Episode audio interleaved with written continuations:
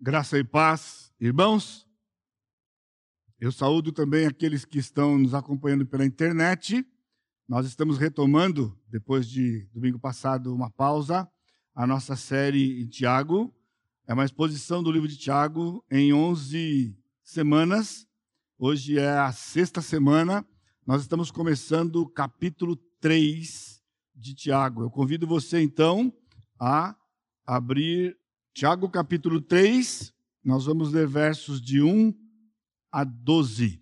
Tiago 3, de 1 a 12. Meus irmãos, não vos torneis muitos de vós mestres, sabendo que havemos de receber maior juízo, porque todos tropeçamos em muitas coisas. Se alguém não tropeça no falar, é perfeito varão, capaz de refrear também todo o seu corpo.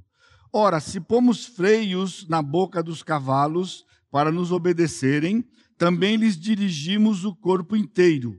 Observai igualmente os navios, que sendo tão grandes e batidos de rijos ventos, por um pequeníssimo leme são dirigidos para onde queira o impulso do timoneiro.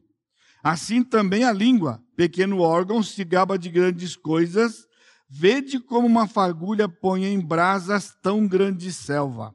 Ora, a língua é fogo, é mundo de iniquidade. A língua está situada entre os membros do nosso corpo e contamina o corpo inteiro e não só põe em chamas toda a carreira da existência humana, como é posta ela mesma em chamas pelo inferno.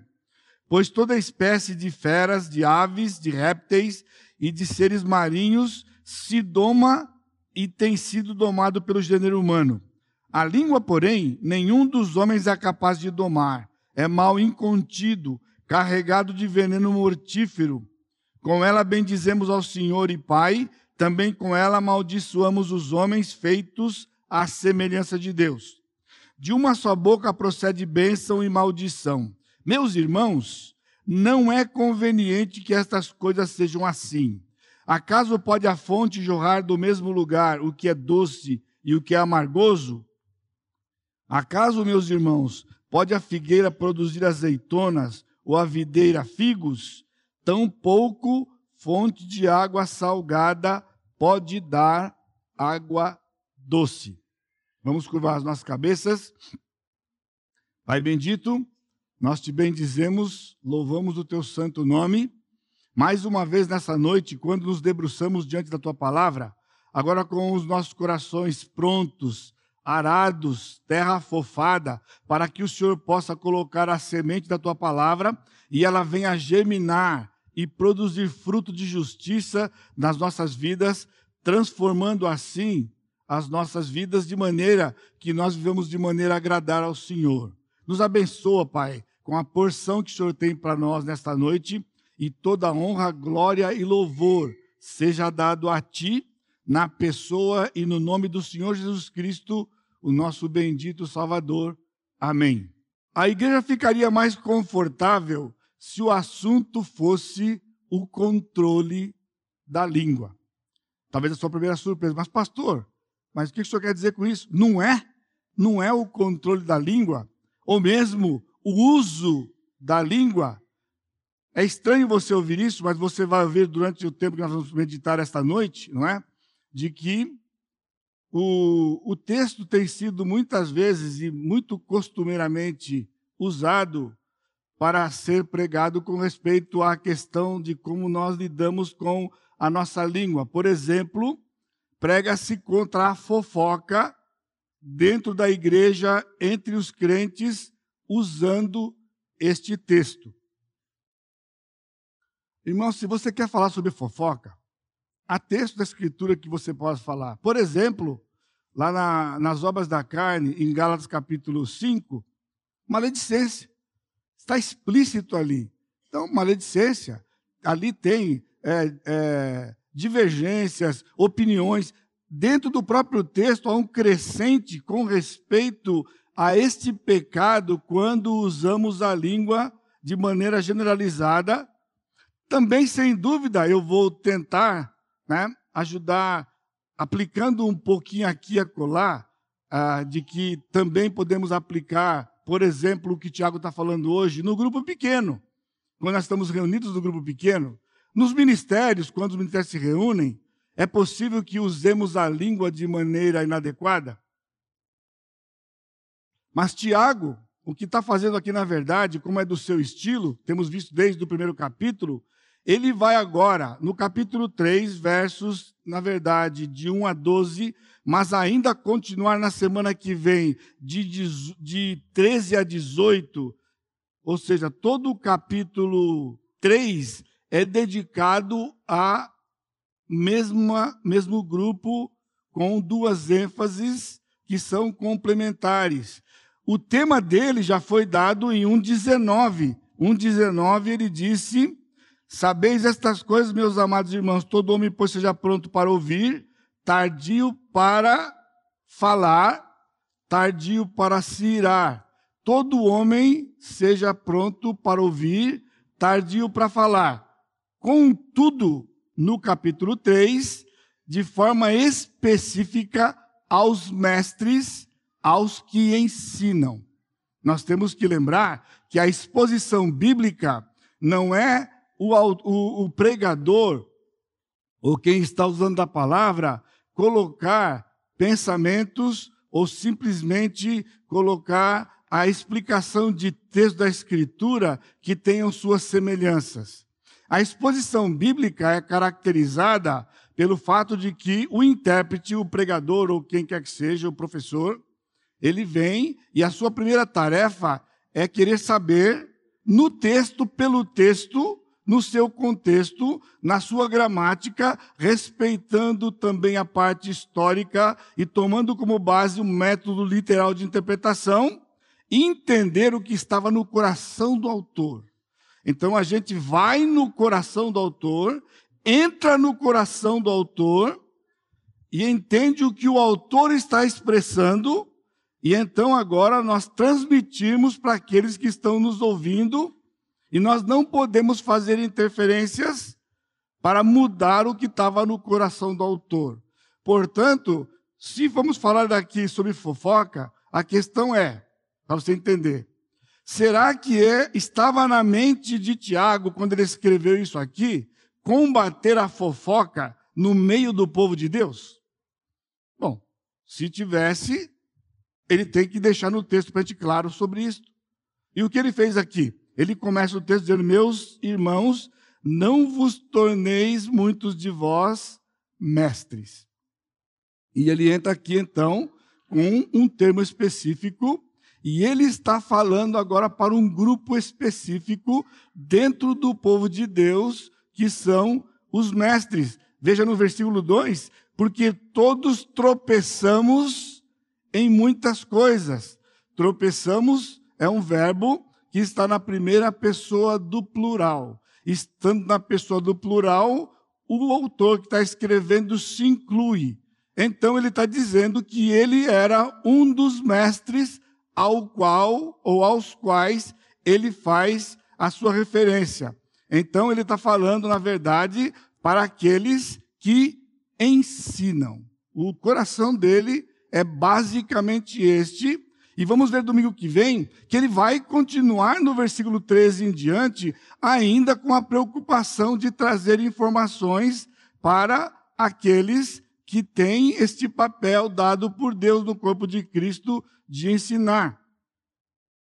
Mas veja, ao, ao, ter sido mal interpretado ou ser mal interpretado, quando querem se colocar um assunto que não estava no coração dele, tirando do foco os que ensinam, Tiago está bem acompanhado, porque, porque também tem sido feito a mesma coisa com respeito ao apóstolo Paulo. Veja aqui no versículo no versículo 1, terminando o versículo 1, Tiago disse: Sabendo que havemos de receber maior juízo.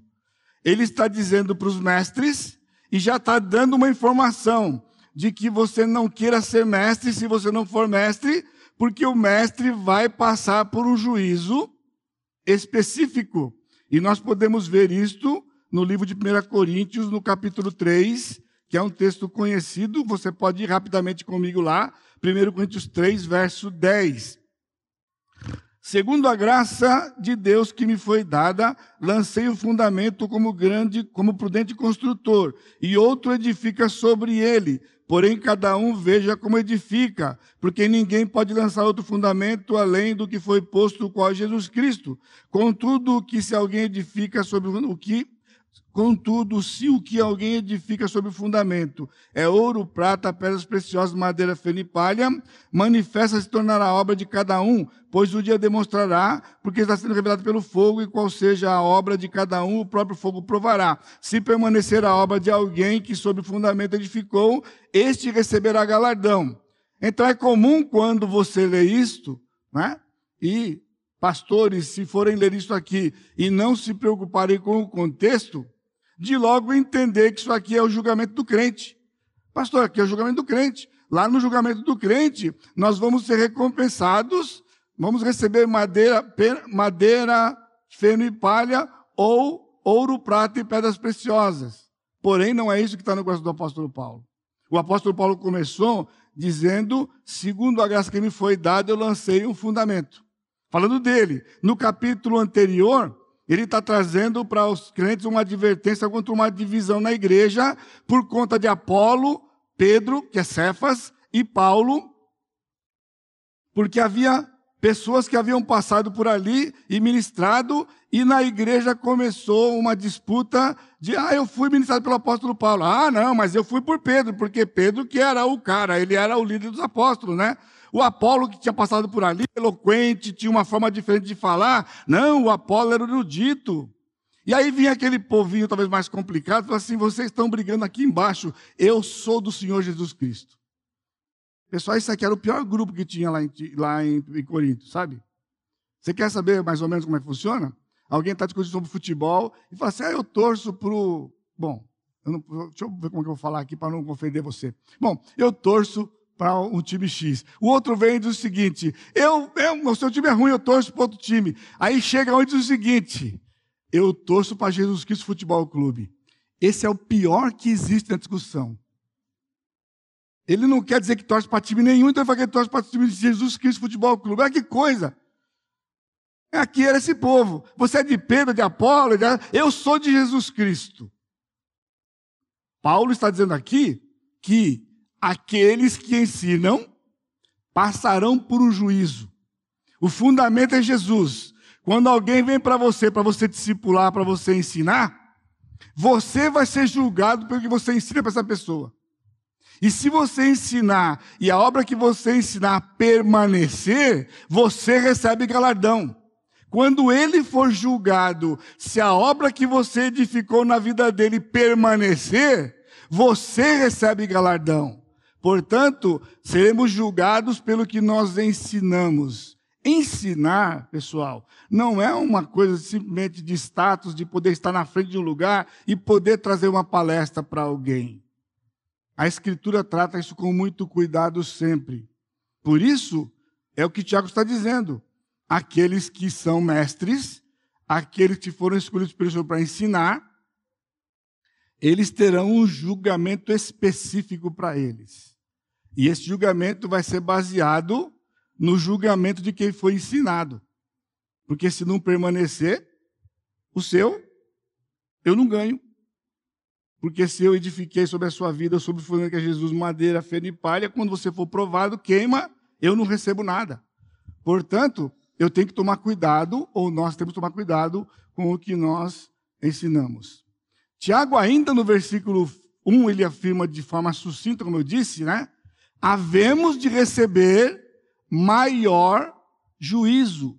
Isso deve nos fazer temer quando nós tivermos a consciência de que temos sido chamados para este trabalho de ensinar alguém. Porque nós vamos transmitir a palavra de alguém que não é outro a não ser o nosso próprio Deus. E temos que saber e ter certeza de que estamos fazendo isto. E ser fiel ao texto é uma das prerrogativas daquele, daquele que ensina. Então, o que está aqui em questão é o mestre. Aqueles que foram apontados por Deus para ensinarem o seu povo. Irmãos, a preocupação de Tiago é muito mais profunda do que o pecado da fofoca no meio do povo. Sabe por quê? Vamos lembrar na primeira pregação que tivemos de que os destinatários, os que receberam essa carta de Tiago, estavam passando por uma intensa perseguição. Muitos estavam perdendo suas vidas, perdendo seus bens, estavam sendo perseguidos durante, por todo o império por conta da sua fé. Então, qual era a preocupação do Tiago? De que essas pessoas, os crentes, vão ser assistidos por alguém. E como é que eles são assistidos? Quando eles ouvem a palavra de Deus através destas pessoas. A palavra que sai daquele que ministra, ela pode vir para edificar, para confortar, para consolar e para dirigir, como ela pode vir para destruir. Você tem noção? Talvez você já passou por isso, passando por um momento difícil e você recebe uma orientação desastrosa. É possível. É isso que Tiago está preocupado. Tiago está preocupado quando no corpo de Cristo o corpo vai ser ministrado por pessoas que o Senhor tem separado, de que eles usem a sua língua de maneira adequada a abençoar, edificar, cuidar e zelar pelo povo de Deus. Portanto, Tiago está num nível muito mais profundo de preocupação, e essa tem sido e deve ser a nossa preocupação, a igreja todo tempo, na né? nossa igreja todo tempo. Né? Essa prerrogativa de ensinar é com temor e tremor, porque vamos ser cobrados por cada palavra que pronunciarmos. A responsabilidade, então, destes mestres e os danos que podem ser causados pelo mau uso da língua. Isto é, agora, como eu disse, eu posso aplicar. Eu posso aplicar se você está. Irmãos, é sério. Alguém está perto de você. Nós estamos vendo um momento de pandemia. Há muita insegurança, há muito medo, há muita é, ansiedade e outros, outros males emocionais. E quando alguém chega para você, por exemplo, se você ficar naquela do chavão, olha, não fica assim, o Senhor está no controle de todas as coisas. Irmão, isso destrói. Embora seja uma verdade que o Senhor está no controle de todas as coisas, mas se vem como uma palavra fria desse tipo para a mente da pessoa, isso destrói. Aquela pessoa precisa palpar isso aqui. Ela precisa palpar. E palpar essa verdade é muito mais do que ouvir palavras frias, mesmo sendo verdadeiras. Porque as palavras de Deus, elas não vêm dessa, dessa forma na sua palavra. Então, é você refletir, ajudar, amparar essa pessoa com uma palavra que realmente vai trazer consolo edificação, aplicada, operada pelo Espírito Santo. Por isso é o problema de Tiago aqui. Atos 13, 1 é a primeira referência com respeito a este grupo. Atos 13, 1, às vezes passa até que batido. Né? Veja Atos 13, 1. Havia na igreja de Antioquia profetas e mestres. Ele dá a lista, nós nos concentramos quando ele fala de Barnabé e Saulo, e logo em seguida o Espírito separar-me a Barnabé e Saulo para a obra que eu vou mandar vocês, que eu vou enviar. E eles vão para o campo missionário. Atos 13 é o ponto de virada da entrada do ministério do apóstolo Paulo e toda aquela saga do restante do livro de Atos. Mas o texto começa quando ele disse: em Antioquia havia profetas e mestres, dois grupos distintos. Havia profetas que faziam o papel do profeta e o mestre. Ambos usavam o mesmo instrumento. Só que o profeta, ele estava ligado com o profeta do Velho Testamento em termos de ofício, Lá era um ofício do profeta, aqui a função de ser a boca de Deus, de trazer aquilo que ia ser revelado no Novo Testamento. Portanto, na igreja de Atos, de Atos 2, ou na igreja de Atos, quando alguém se levantava e dizia assim diz o Senhor, e ele era reconhecido no corpo com o dom da profecia, é porque ele estava dizendo algo que tinha peso do Velho Testamento e que seria escrito neste livro pelos autores que o Senhor estava separando. Por isso que hoje não tem mais profecia, porque tudo o que precisamos saber já está escrito, já foi escrito, mas naqueles dias não estava escrito.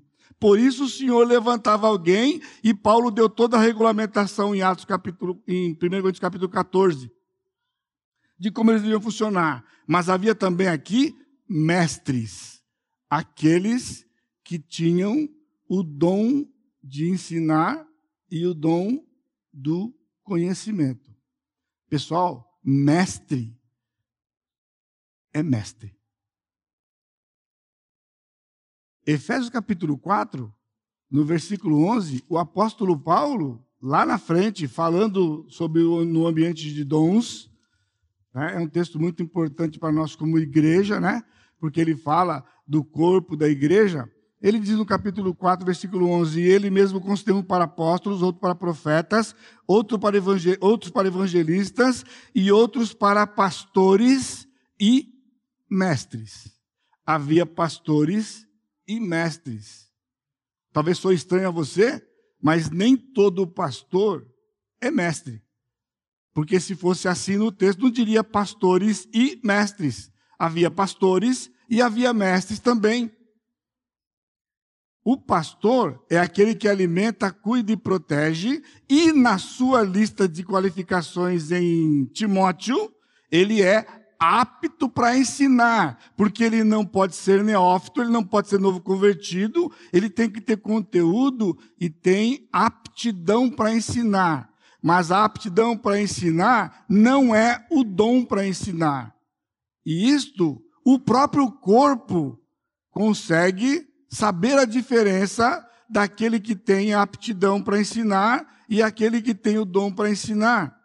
Um mestre é aquele que zela pelo conhecimento e o ensino com excelência. O apóstolo Paulo também, em Romanos capítulo 12, falando novamente de dons, o ambiente dos dons, ele diz no versículo 7: Se ministério, dediquemo-nos ao ministério ou o que ensina, esmere-se no fazê-lo. O que ensina aqui nada mais é do que o particípio do substantivo mestre. Aquele que, mestrando, mestre, faça isso com esmero. Por quê? Porque vão ser julgados por isso que eles fazem. Pessoal, mestre. Quando eu penso no mestre, eu tenho coisas na minha mente. Mestre, pastor Flávio Exaledo. Pastor Flávio Exaledo. Eu posso falar porque o pastor Sacha acabou de citá-lo aqui como presidente da escola cristã. É meu primo, fomos criados juntos. Ele é mais velho que eu, foi meu professor. Quando era adolescente, não pergunta nada para ele, porque ele tem informações sigilosas lá, como meu professor de adolescentes. Não pergunte, por favor. Mas por que eu digo que ele é mestre? Nós temos iteanos, temos aqui pessoas que estudam no, no segundo grau. Você sabe o que é ficar de segunda época de matemática precisando de nove? Nove e meio? Nove, nove e meio, segunda época de matemática. É sinônimo de zero, um, dois, três ao longo do ano inteiro. Você tira zero, um, dois, três o ano inteiro, vai para a segunda época, nove então, eis que alguém chegava e falava assim, eu desesperado, você pode imaginar o pai querendo pegar na goela o dinheiro perdido, e alguém dizia, fale com Flávio. Flávio não era pastor na época, fale com Flávio, Flávio vai ensinar você. O Flávio ensinava matemática e o cidadão ia para a prova e tirava 10. Disse, irmãos, inúmeras vezes, não estou falando uma, duas, três, inúmeras vezes. Não ia para tirar menos que 10 sentava, ele ensinava agora matéria de um ano inteiro. O cidadão que tem a última chance já está morto. Nove e física. Nove de física. Fala com o pastor, fala com o Flávio. Sentava lá o Flávio, pegava a matéria do cidadão e ó, e ralava, ralava ali, o pessoal voltava, voltava com sorrisão, dez na cabeça. Pessoal, isso não é qualquer pessoa que consegue fazer isso. Não é questão de conteúdo. Eu tinha um professor de química, O homem era muito bom. Por alguma razão saiu, chegou um novo professor de química. Quando ele chegou, a fama dele chegou primeiro que ele. Ó, oh, fulano, fulano é formado pela USP Química. Irmãos, era uma tragédia. Uma tragédia. O cidadão conhecia tanto que não conseguia transmitir nada. A gente não entendia nada que o cidadão falava. Nada. Então não é uma questão de ter conteúdo. É uma questão de ter a habilidade de transferir esse conteúdo porque ele tem que fazer um efeito. Este é o mestre que está na Escritura. No mundo acadêmico, e mesmo na questão dos seminários, quem faz mestrado é mestre. Quem faz doutorado é doutor. A quem honra, honra. Eles ralaram, estudaram tá, e tem o grau. Agora, no meio do corpo de Cristo, mestre é dom. É dom. E é reconhecido o dom. E tem que ter conteúdo, por isso é o dom do conhecimento e o dom de poder transmitir com eficiência, lógico, tudo isso pela graça de Deus ou pelo Espírito Santo. Deve haver uma harmonia dos dons. Irmãos, Deus distribuiu dons não foi só para a igreja membros. Deus distribuiu dons também distintos entre os pastores. Os pastores têm dons distintos. O que nos é comum é o chamado de Deus. Todos nós fomos chamados por Deus para uma tarefa de pastorear o seu povo e recebemos de Deus os dons para este exercício. E entre nós tem que haver o reconhecimento de quem tem o dom de quê, e não pode haver um que queira o dom do outro, porque o dom do outro é do outro. E por isso nós nos completamos. Jesus era um mestre diferente. Se lembra dos evangelhos? Quando terminou o Sermão do Monte, o povo estava maravilhado por quê? Porque ele ensinava diferente. Jesus ensinava diferente. Ele ensinava com autoridade. Ele era o mestre por excelência. Portanto, ser mestre não é simplesmente transmitir um conteúdo, é transmitir um conteúdo com vida no conteúdo, para que o corpo do Senhor Jesus Cristo seja beneficiado e possa caminhar nas suas dificuldades. E o próprio corpo identifica esses dons. O texto de Tiago aqui, Tiago capítulo 3, ele tem três imperativos no texto. Não vos tornei mestre no capítulo 1, no versículo 1. Versículo 4, observai igualmente os navios. E no versículo 5, vede na parte B, vede vede como uma fagulha põe em brasas tão grande selva. Tiago organiza esse pensamento com esses imperativos em três blocos distintos. O primeiro bloco, ele traz o princípio, versículo 1 e 2. Ele está se dirigindo aos mestres, versículo 1 e 2, o princípio. Depois ele vai tra trazer três ilustrações, comparando com a língua, versículos 3 a 5. E versículos de 6 a 12, que é a maior porção, ele vai aplicar o princípio.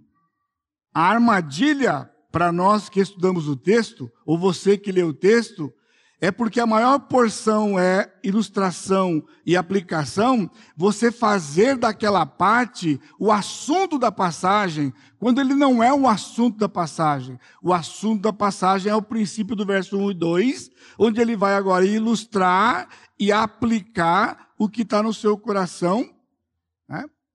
porque a maior parte ele está refletindo conosco, trazendo elucidações para a gente entender a gravidade do que é a gente usar esse instrumento que o Senhor nos deu para a edificação do corpo de Cristo e aplicando mais ou menos para você. Grupo pequeno, irmãos. Hora de compartilhamento não é hora de contar história. Guarde até o final, eu espero que você não desligue até daqui a pouquinho, quando nós terminarmos, porque Tiago traz um pensamento maravilhoso e completo para nós que é de aplicação primeiro para nós, que temos, temos essa incumbência de ensinar, e você, quando você ensina, você no grupo pequeno, lá no ministério, no aconselhamento, você pode aplicar esses princípios, porque você está fazendo uso de um órgão importante que pode ser para edificação ou para destruição. Por isso, a tese de Tiago nesse texto é a presença e o valor do Mestre no meio do povo de Deus, no uso da ferramenta que ele recebeu, a sua língua. Por isso, Deus escolheu mestres que devem usar da língua sabiamente, cientes do julgamento próprio e do efeito que causa no corpo o seu uso. É esquisito, mas é isso aí, dá para você ler depois e estudar, decorar e guardar. Deus escolheu mestres ele abençoou o seu corpo, seja o povo de Israel que está na dispersão, seja o povo de Deus, quando passamos pelos nossos momentos de aflição ou os momentos alegres da nossa vida. Deus escolheu mestres que devem usar da língua sabiamente. Esse é o ponto de Tiago. Use da língua sabiamente. Por quê? Porque você vai ser julgado por cada palavra que você falar. É um julgamento próprio, específico para este grupo. E também por causa do efeito que tem no corpo, nas pessoas, o uso desta ferramenta da língua. São só três né, divisões, três rapidinho aqui. O mestre e o uso da língua. Os mestres são escolhidos por Deus. Ele diz: Não vos torneis muitos de vós mestres. Aqui, tornar é uma palavra muito importante, já apareceu várias vezes aqui em Tiago, é uma das palavras prediletas do apóstolo Paulo. É tornar, é iniciar um processo novo, é querer ser, neste caso aqui. Por exemplo, em Romanos capítulo 1, quando ele diz que Jesus, ele veio da descendência de Abraão, ele usou essa palavra.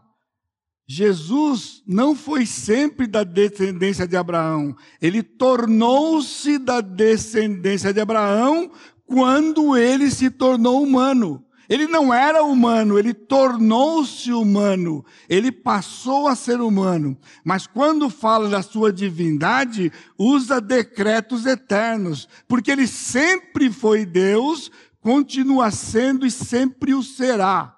E ele é, hoje, desde que ele nasceu, Deus, homem. Por isso, ser mestre não é uma coisa que alguém almeje não é, ah, eu quero ser, ou eu vou ser. Ele está ele tá dando esse cuidado, né? Deus escolhe os mestres quando ele capacita estas pessoas com o dom do ensino e do conhecimento, como nós temos aqui vários textos aqui. Portanto, não é algo a ser almejado, e sim identificado. O corpo identifica o dom. Esse é um dos cuidados que o seminário deveria ter e não tem. Porque você pode ir para o seminário para estudar a palavra, perfeito. Você pode ir para o seminário para poder se tornar um líder melhor, um pai melhor, um marido melhor. O Palavra da Vida tem aquele projeto Marcos, que é para todo mundo que antes de ir para a faculdade. São momentos preciosos. Mas não confunda isto com você estar sobre as pessoas para ensinar, você vai compartilhar a palavra, mas ser mestre é algo que ele deu e quando ele deu, o corpo identifica e o corpo recebe os benefícios disso. Os mestres não são perfeitos, ele diz aqui, porque todos tropeçamos em muitas coisas. Ele está dizendo que os mestres, no qual Tiago se inclui, tropeçamos em muitas coisas. Mas cuidado, porque há um grande equívoco no entendimento do que ele está dizendo. Ele diz: se alguém não tropeça no falar, é perfeito, valão, perfeito varão. Os mestres não tropeçam no falar. Cuidado, ele diz: os mestres tropeçam em muitas coisas. Porém, ele diz: se alguém não tropeça no falar, a construção aqui, ele não está pondo em dúvida se alguém tropeça ou não no falar. Ele está dizendo, desde que desde que alguém não tropeça no falar, ele é um varão perfeito. Aqueles que ensinam não podem tropeçar no falar. Podemos tropeçar em muitas coisas, mas não podemos tropeçar no falar. Por isso, vigiar a boca todo o tempo. Todo o tempo, quando acorda até dormir, se temos que falar durante todo o dia, nós temos que estar sintonizados todo o tempo de que uma palavra falada ela vai poder destruir. Agora, eu não digo, nós não podemos pecar. Então, se você peca, tem que tratar o pecado. Tem que tratar o pecado. E é como arrependimento. Vai ter que chamar a pessoa e reconhecer. Isso não é muito comum, infelizmente. Porque quando você ensina alguém, quando você aconselha alguém, se der errado, tem alguma coisa errada. E esse errado não é com a palavra de Deus. Foi a transmissão errada, tropeçou no falar, então tem que ser humilde e dizer: olha, eu errei quando ele disse isso. Embora eu citei isso, não era isso, estava errado, me perdoa porque estava errado e procure saber o que é certo. Porque aqueles que têm esse papel não podem simplesmente tropeçar no falar, porque nós precisamos ter o controle do corpo todo. Agora, aqui é uma coisa interessante também, porque ele diz: se alguém não tropeça no falar, não, então, desde que alguém não tropeça no falar, ele é varão perfeito. Varão perfeito não é sem pecado, ele é maduro. A palavra aqui é a mesma palavra que aparece sempre aqui, maduro. Ele é maduro. Ele é maduro e a palavra varão aqui está traduzido corretamente, porque não é homem genérico, é homem macho. Significa que a mulher não ensina homens do corpo. O apóstolo Paulo já disse isso em capítulo 14 de 1 Coríntios 34, a mulher fica calada na igreja. No corpo de Cristo reunido tem homens e mulheres, a mulher fica calada. A mulher não ensina. Quando eu cheguei aqui na igreja, lá perto do dilúvio, então tinha um professor da classe dos adultos e substituto dele era uma irmã. Preciosa, capaz, competente e tudo. Você entendeu o que eu disse? Preciosa, capaz e competente. O problema não era esse. O problema é que ela não podia estar nesse papel. Então, cheguei, procurei a irmã com todo o carinho, mostrei a palavra, mostrei para ela, dizendo que ela não podia ter aquele papel de ensinar os, os homens da igreja, que esse papel era de outro homem, para fazer isso, porque está aqui. Tiago está preocupado com isto, porque muitas vezes a mulher é proativa, sim, ela é proativa, mas ela não pode exercer um papel que Deus não deu para ela. Eu escuto isso todo o tempo. Alguém fala, não, mas eu estou sob a orientação do meu pastor. Irmãos, um pastor nunca pode delegar para alguém o que Deus não deu para ele delegar. Um pastor não delega para uma mulher ensinar porque Deus não deu essa autoridade para ele. Deus diz que quem ensina e quem ensina tem que ser quem ensina. E nós temos que obedecer o Senhor. O mundo moderno pode ser moderno, mas ele não pode mudar a escritura porque os princípios da escritura são imutáveis. Os mestres podem refrear o corpo todo. Agora ele começa a ilustrar então, número dois. São três ilustrações. Todas trazem o mesmo significado. Irmãos, ele dá duas positivas e uma negativa. E o pessoal faz uma confusão com estas, porque está tão preocupado com a língua, lembra? Com a fofoca, com a maledicência, e começa a ter que ajeitar os textos aqui. Você percebe como vai se encaixar tudo aqui? O significado é sempre o pequeno controla o grande o pequeno controla o grande. Na metáfora que ele está usando aqui, quando ele usa a língua, ele vai intercambiar entre falar da língua órgão real e vai fazer a metáfora. Na metáfora, o mestre é a língua, porque ele é a boca de Deus que transmite o ensino. E o corpo é a igreja. O corpo é o povo de Deus. Então é um órgão pequeno que vai dirigir um corpo a exemplo do que ele está dando aqui. Veja a primeira ilustração, versículo 3. Ora, se pomos freios na boca do cavalo para nos obedecerem, também lhes dirigimos o corpo inteiro. Amados irmãos, cavalo não é burro. a palavra aqui não é burro. Quem empaca é burro. O pessoal confunde, Matias no Nordeste, é o burro que empaca. O cavalo não empaca. Aquele bridão na boca dele, aquele instrumento do freio da boca do cavalo, é positivo, é simplesmente para levar o cavalo onde ele tem que ir. Você senta no cavalo, sobre o cavalo, pega a rédea, segura aqui, você vai para a direita, vai para a esquerda, vai para frente, vai para trás, você controla aquele monte de músculo, aquele monte de osso, por aquele instrumento pequenininho que está na, mão dele, na boca dele. É simplesmente isso que Tiago está dizendo. Aqueles que estão ensinando, aqueles que têm essa incumbência na igreja, eles são pequenos e têm um corpo inteiro para dirigir. E é exemplo do cavalo, exemplo é bom, não é ruim. Não está falando de empacar de novo, está falando de dirigir o corpo todo. Por isso, a responsabilidade daqueles que ensinam, porque é um órgão pequeno. Veja, os que ensinam, irmãos, não são o cérebro, são a boca. O cérebro, a cabeça, é o Senhor Jesus Cristo. Mas a língua são os homens que ele colocou com este fim.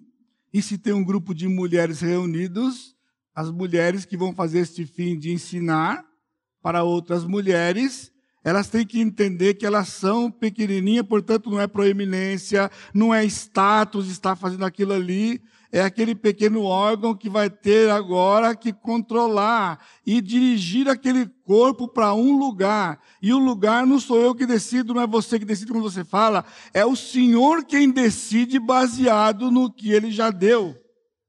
Aí ele continua, versículo 4: observai igualmente. Igualmente porque o cavalo está sendo guiado pelo, pelo freio, agora ele fala, observa.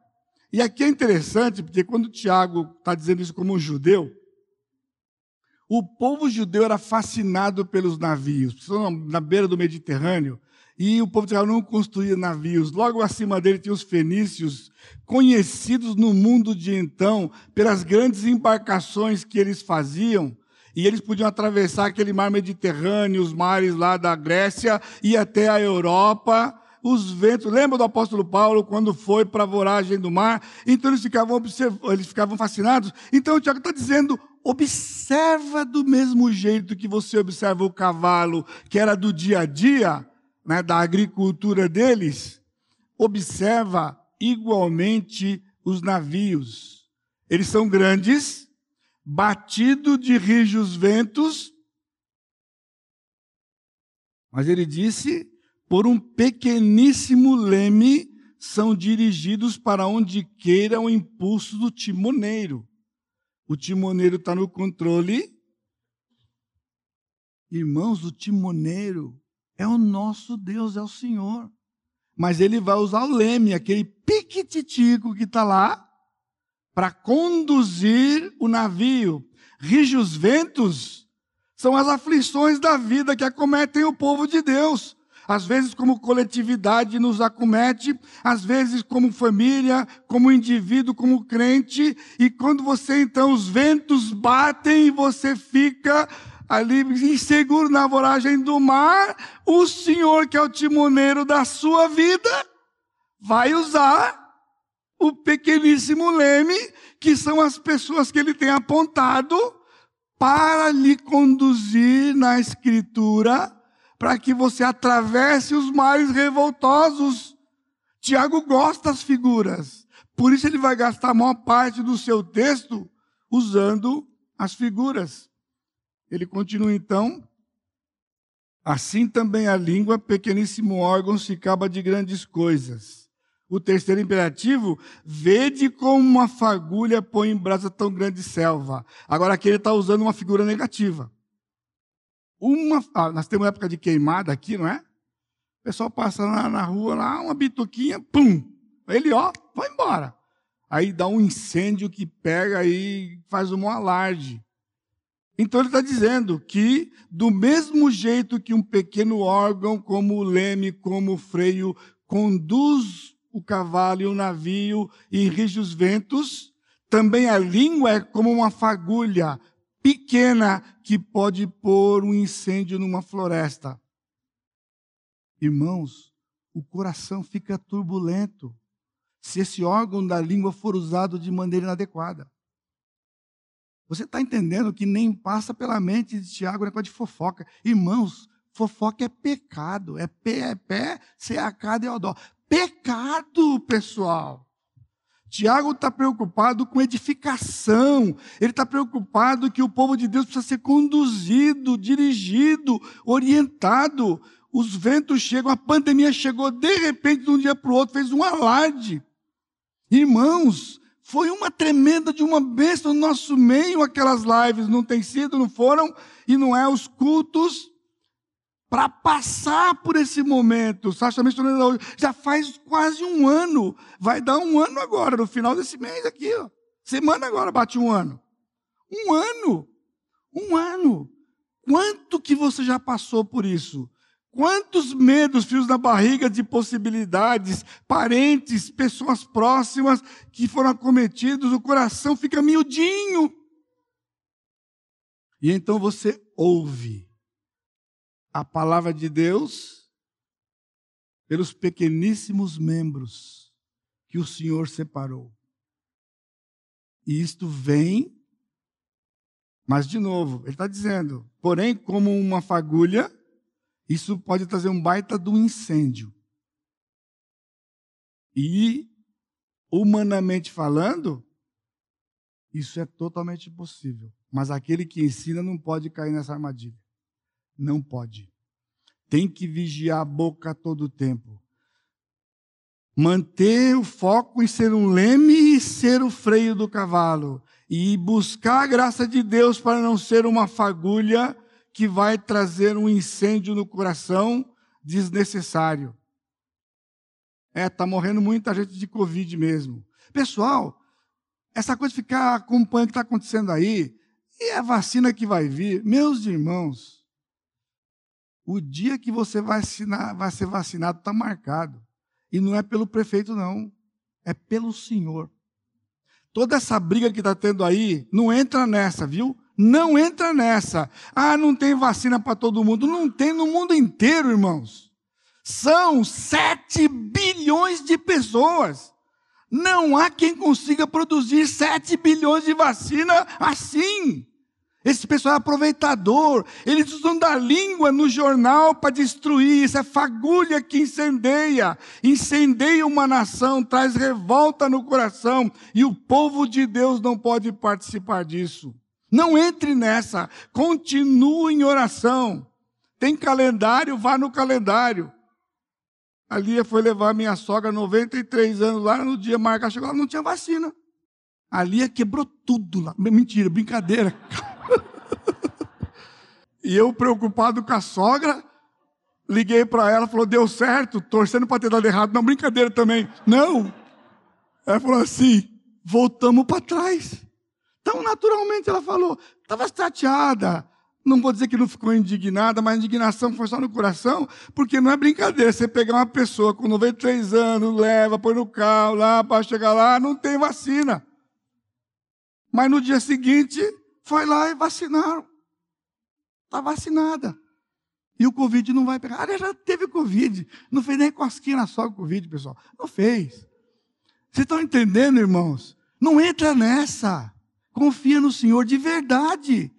Confia no Senhor, faz o bem, habita na terra e alimenta-te da verdade. Isso aqui é leme, isso aqui é freio na boca do cavalo, para dirigir o corpo, para onde ele tiver que ir. O mestre deve saber isso. Portanto, não deve almejar o status de mestre, e sim o temer, quando se der conta que Deus o escolheu para ser isto. Terceira parte, a parte mais difícil de interpretar.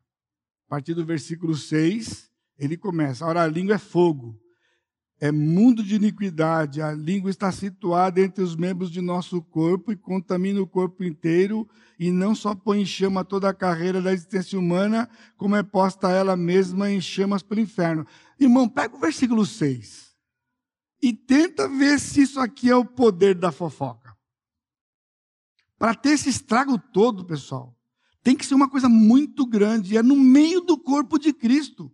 Tiago está completamente sintonizado com o que ele está falando aqui. A chave da aplicação dele é o versículo 6. Ele está falando dos efeitos da fala e não do órgão da língua. Ora, a língua é fogo. A língua, ele não está falando do órgão da língua aqui. A língua é o som que ela sai o som que sai dela. É mundo de iniquidade. É mundo de iniquidade. Porque, sabe por quê? Porque este órgão, quando ele faz o seu papel, ele transforma pensamentos em palavras. E enquanto o pensamento está na sua cabeça, ele só tem poder de destruir você. Mas quando a boca profere o que está na sua mente, ele pode fazer o papel de destruir, e porque o pecado está no coração, a chance é todas. Por isso, a fofoca corre solta mesmo. Agora, vamos deixar? Não, vamos pregar contra a maledicência. Continua. Irmãos, fofoca sempre existirá enquanto houver ouvido. Não adianta, o problema da fofoca não é a língua, é o ouvido. Porque o dia que não tiver ninguém para escutar, a pessoa fica virando para a parede, blá, blá, blá, blá, blá, blá, blá, o que acontece? Fica lá, olha para a parede e fica.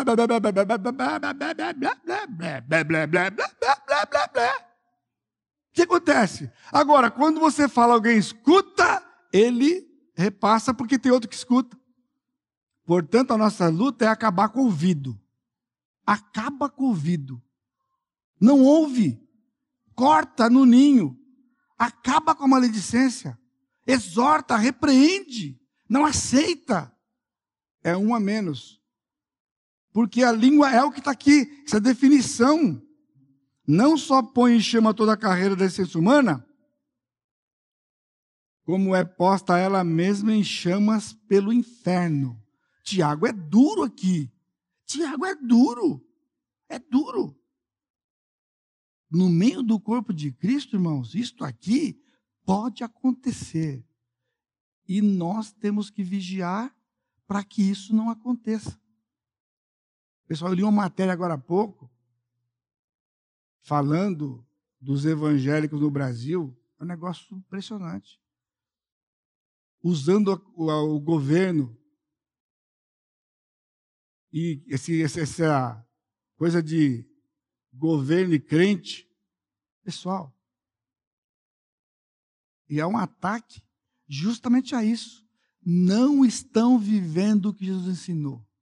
São mega igrejas de pastores milionários que pregam de um Jesus pobre. Olha o contrassenso. Olha o contrassenso. São mais metidos com política do que com edificar o povo de Deus. Isso é o que a língua faz. O que a língua faz quando estes homens vão ao púlpito e eles ficam manipulando o povo, usando o texto da Escritura, na grande maioria fora do contexto. Não há uma preocupação com o povo, é uma preocupação consigo mesmo. O que Deus ensina aqui é que na igreja de Atos 2 o pessoal dividiu o que tinha com o pobre. Não tirava do pobre, dava para o pobre. Já passamos por algumas experiências. Quando fomos ajudar alguém, o vizinho falou: escuta, é o Gugu que está aí? Que veio lá aquele negócio de reformar a casa? Não, Gugu não. É a minha igreja. O quê? A sua igreja? Mas igreja pede, igreja não dá. É isso que está no coração do povo aí fora. Igreja pede, igreja pede, igreja quer, igreja pede, pastor pede, pastor quer, pastor pede, pastor quer. Mundo de iniquidade. A língua está como um instrumento do inferno e não um instrumento do reino de Deus. Na boca de quem? Do povo da igreja? Não. Daqueles que usam do lugar que era para edificar, para usar a língua para destruir. Infelizmente. E o povo continua seguindo. É uma advertência severa. Lucas 6,45, Jesus disse: A boca fala do que está cheio o coração. E ele dá uma lista. A lista de Jesus lá e a lista de Jesus em Mateus 16 ilustra isso que Tiago está dizendo aqui. Tiago está completamente sintonizado com o Senhor Jesus Cristo quando ele diz isto aqui. Não há contradição, irmãos. Aí entra o versículo 7. Pois toda espécie de feras e aves, de répteis e seres marinhos se doma. E tem sido domado pelo gênero humano. A língua, porém, a língua, porém, nenhum dos homens é capaz de domar. O homem não consegue domar a língua, como doma os animais. Então, outra coisa que você não pode interpretar errado. Tiago não está dizendo que o homem não consegue domar a língua. Ele não doma a língua como ele doma os animais. Porque ele vai sujeitar o animal a fazer o que ele quer, mas ele não consegue fazer isso com a língua. Porque a língua já é o que ela é, porque ela revela um coração. Então agora ele vai dizer o que tem que ser. Ele fala no versículo 8: A língua, porém, nenhum dos homens é capaz de domar, como domos animais, sim, é mal incontido. O animal é fácil domar. A língua, se você tentar, não consegue. Porque a língua não é animal. A língua não é como os animais, aves, quadrúpedes e répteis. Ela é carregada de veneno mortífero, porque sai do coração. Aí ele vai dar o golpe de misericórdia. Como é que funciona? Com ela bendizemos ao Senhor e Pai, e também com ela amaldiçoamos os homens da semelhança de Deus. A mesma boca, a mesma língua, pode, eu acabei de dar exemplo para vocês, irmãos. Um pastor pode falar das coisas de Deus e imediatamente, na mesma fala, ele pode cair no engano, se sair da escritura, de trazer uma destruição. Por isso que na igreja primitiva havia uma regra. O profeta levantou, ele começou a falar. Se um outro profeta levantar, cala o primeiro. Eles não conheciam aquela regra que quando um burro fala, os outros abaixam, o outro abaixa a orelha. Isso não funciona dentro da igreja. Porque o profeta levantava e dizia: Assim diz o Senhor ele começava no espírito. Se por alguma razão ele começasse na carne, imediatamente o espírito movia outro profeta e o outro levantava e aquele era obrigado a sentar. O Senhor controlava a língua daqueles homens para que saísse exclusivamente a palavra do Senhor. Ele impediu e disse mais: o espírito dos profetas estão submisso aos próprios profetas. Porque era fácil, você começa no espírito e vai para a carne. Naquela época, não, porque naquela época o espírito movia outro e senta, fica quietinho e o outro continuava. E podia ser até três dentro da igreja, no mesmo culto. E aí ele vai regulamentar a língua e assim por diante. Por nós mesmos, nós bendizemos e amaldiçoamos. Isso acontece todo dia, irmãos, em casa. Acontece na rua. A gente está falando, de repente. Lembra de Pedro? Tu és o Cristo, Filho do Deus vivo.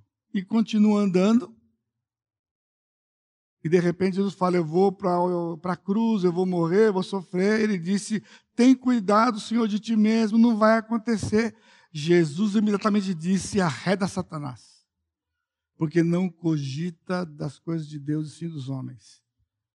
O diabo tinha colocado um pensamento em Pedro, porque o diabo não queria Jesus na cruz. E usou o sentimento de Pedro para com Cristo. E por isso o Senhor repreendeu Pedro. para que Pedro continuasse no espírito e falasse o que ele disse naquele grande testemunho de Jesus e não mudasse para falar na carne. Isso é sério para nós. Mas veja no versículo 10 o ponto de virada de Tiago. Estamos terminando aqui.